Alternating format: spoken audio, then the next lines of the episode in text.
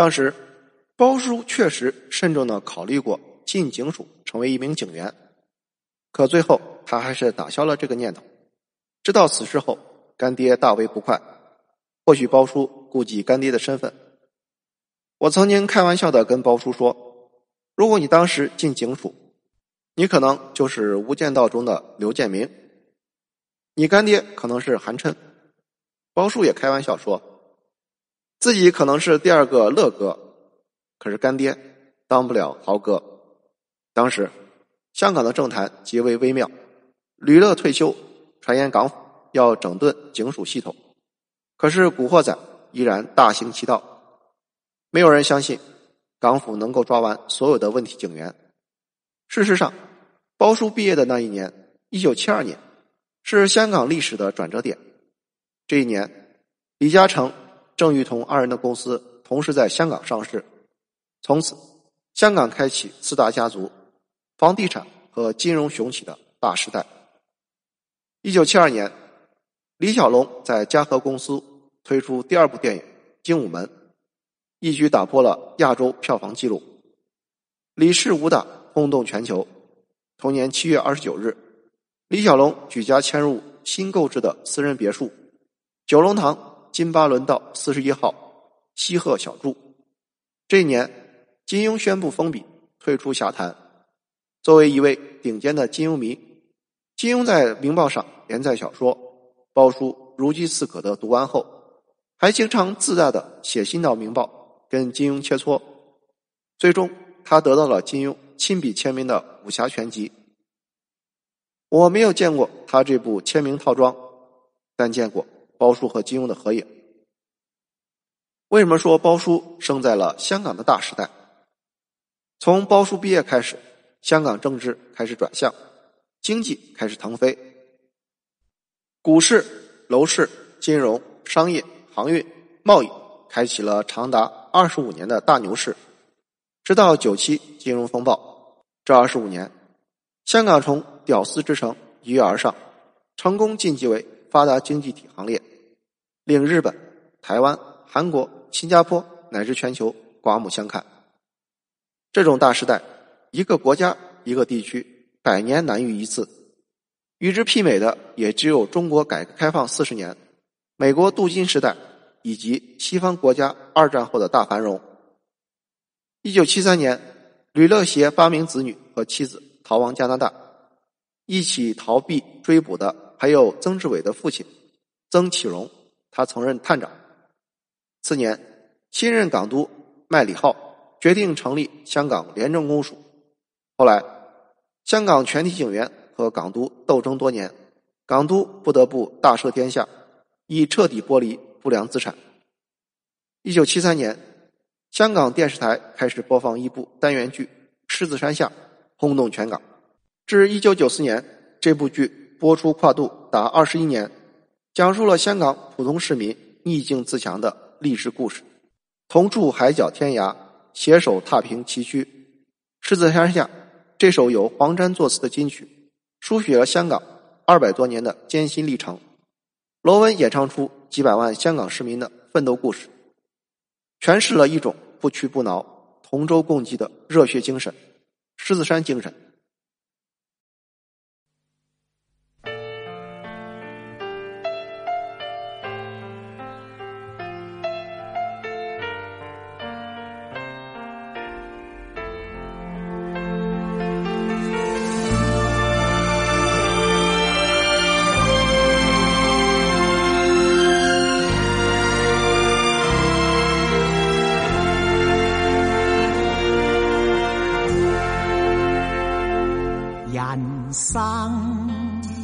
中有欢喜，难免亦常有泪。我哋大家在狮子山下相遇上，总算是欢笑多于唏嘘。人生不免唏嘘。难以绝无挂虑，既是同舟。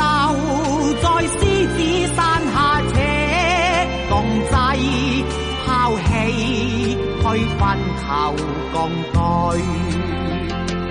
放开彼此心中矛盾理想，一起去追。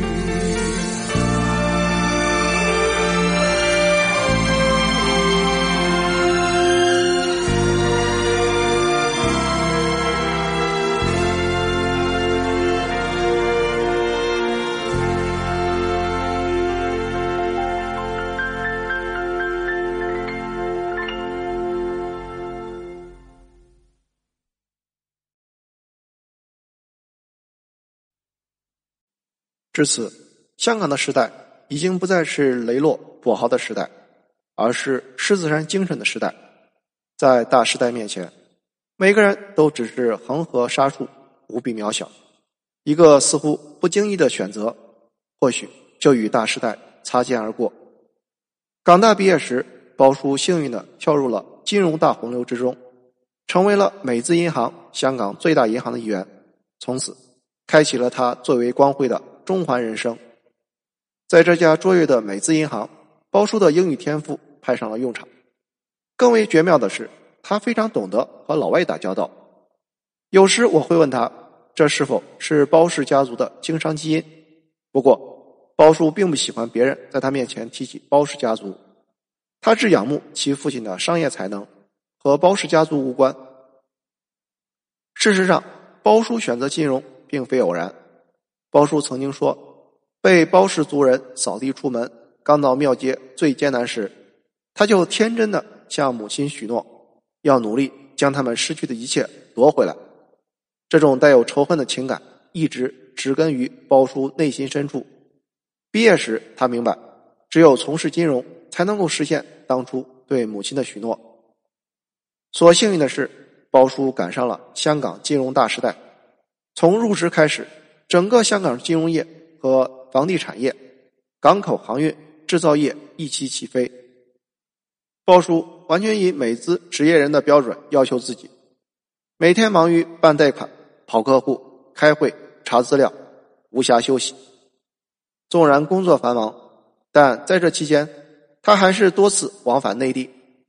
他来内地主要是想满足一下多年的好奇心，看看逃港而来的地方到底长什么样。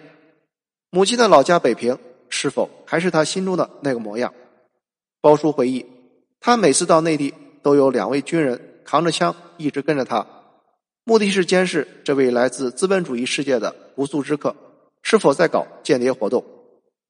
他分别去了北平、广州、上海、西安、云南、山西等地。包叔经常会带一些礼物给内地的小朋友，最多的就是他多年收集的玩偶。每次给小孩之前，军人都要上前先对玩偶做个检查。收集玩偶、邓丽君海报、日本动漫卡片以及各种邮票、钱币，是这一代香港人的爱好。和弹丸香港不同，内地有着辽阔的疆域和丰富的自然景观，这让包叔无比惊喜。在游历完内地的名山大川后，他对地质探险痴迷不已。后来，包叔实际上成为了一名出色的地质探险爱好者。他曾经多次用英文撰稿寄送给美国国家地理杂志，介绍中国的地貌地质。我不知道包叔是不是建国后第一位这么做的香港人。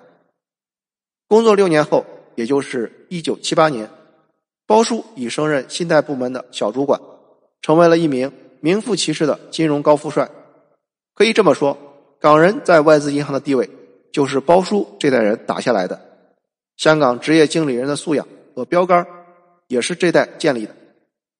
正是这一年，中国开始改革开放，香港北面建起了中国第一个经济特区——深圳市，从此逃港潮戛然而止。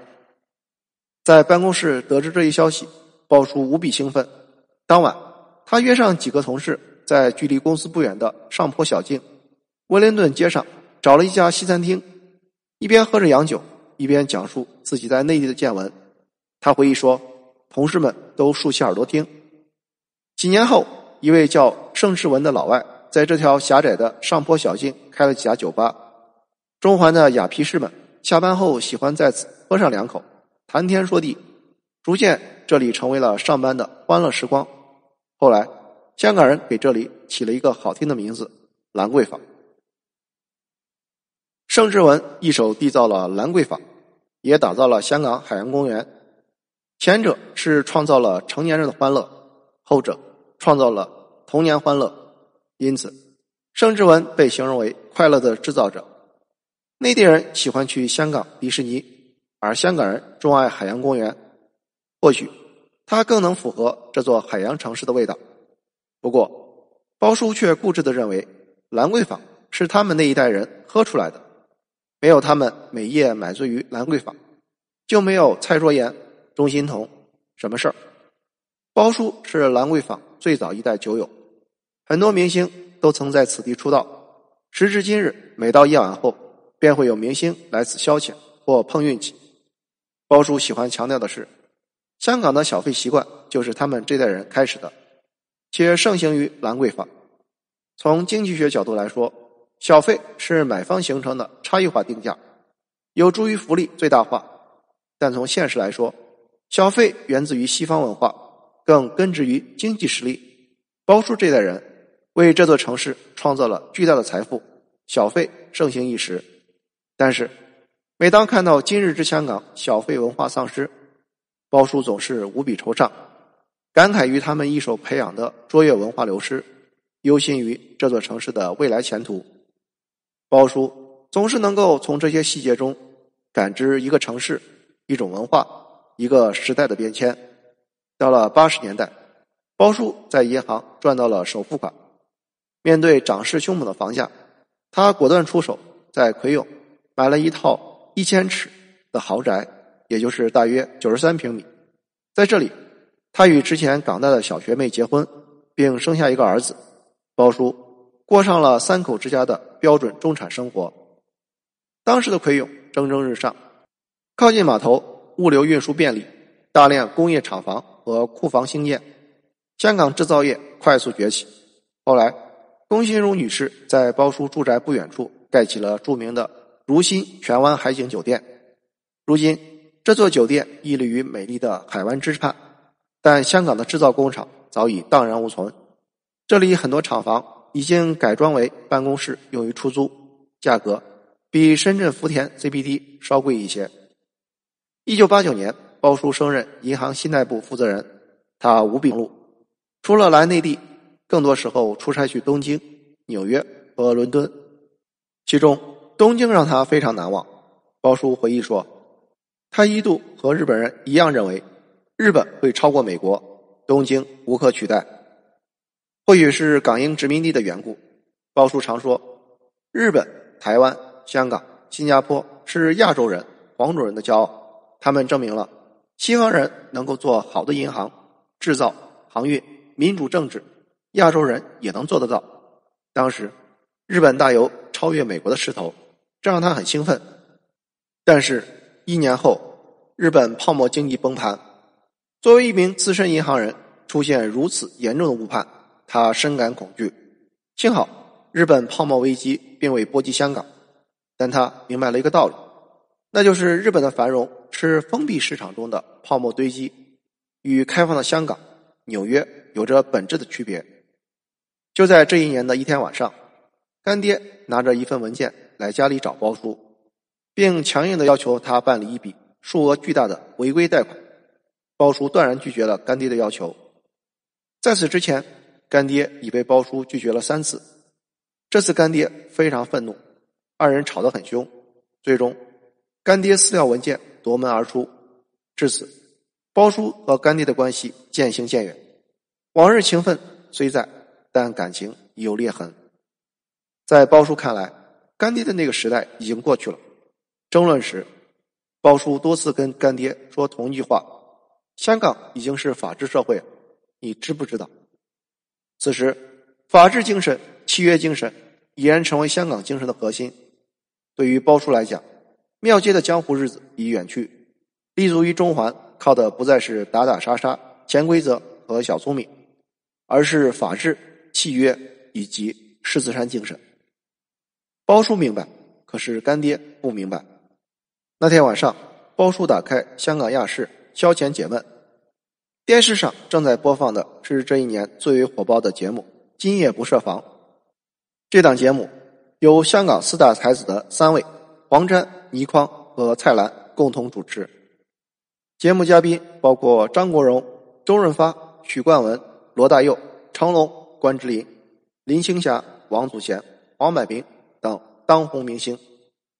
时至今日。看过《今夜不设防》都意犹未尽。这档节目言论开放自由，上下纵横，无所不谈，常涉及性爱话题。三大才子不时在节目中喝酒、抽烟、爆粗口、讲段子，才情横溢，信手拈来，出口成章，引得观众爆笑连连。在包叔看来，《今夜不设防》是香港最美好时代的标签，它代表着香港这座市民城市的才华、自由。开放、激情、幽默以及富足，确实，那时的香港汇聚天下英才，个个激情澎湃，才情荡漾，热血奔腾。逃港者倪匡曾在金庸的《明报》上班，奋笔疾书，每小时手写八千繁体字，各类小说、散文、杂文、剧本无所不能，一年生产量高达两百多部，还带金庸连载《天龙八部》，自己也有代表作。六指琴魔，黄沾靠填词填出了一个江湖，《射雕英雄传》《笑傲江湖》《倩女幽魂》《上海滩》，随便一首词足以让人跪着听完。蔡澜真正诠释了风流才子，他琴棋书画、诗词歌赋、酒色财气、吃喝嫖赌、文学电影无所不通，且成果斐然。四大才子中，包叔最欣赏金庸和蔡澜，一个严谨痴迷。一个放纵潇洒，我一直无比羡慕包叔生在那个财星纵横的时代。不过，作为八零后，我还是赶上了这波潮流的尾巴。那时，金庸、古龙、李小龙、张国荣、梅艳芳、周润发、张学友、刘德华、周星驰、王祖贤、周慧敏、李嘉欣、朱茵等人的作品涌入内地，我无力反抗，照单全收。港剧和粤语歌曲。统治了我整个童年和青少年。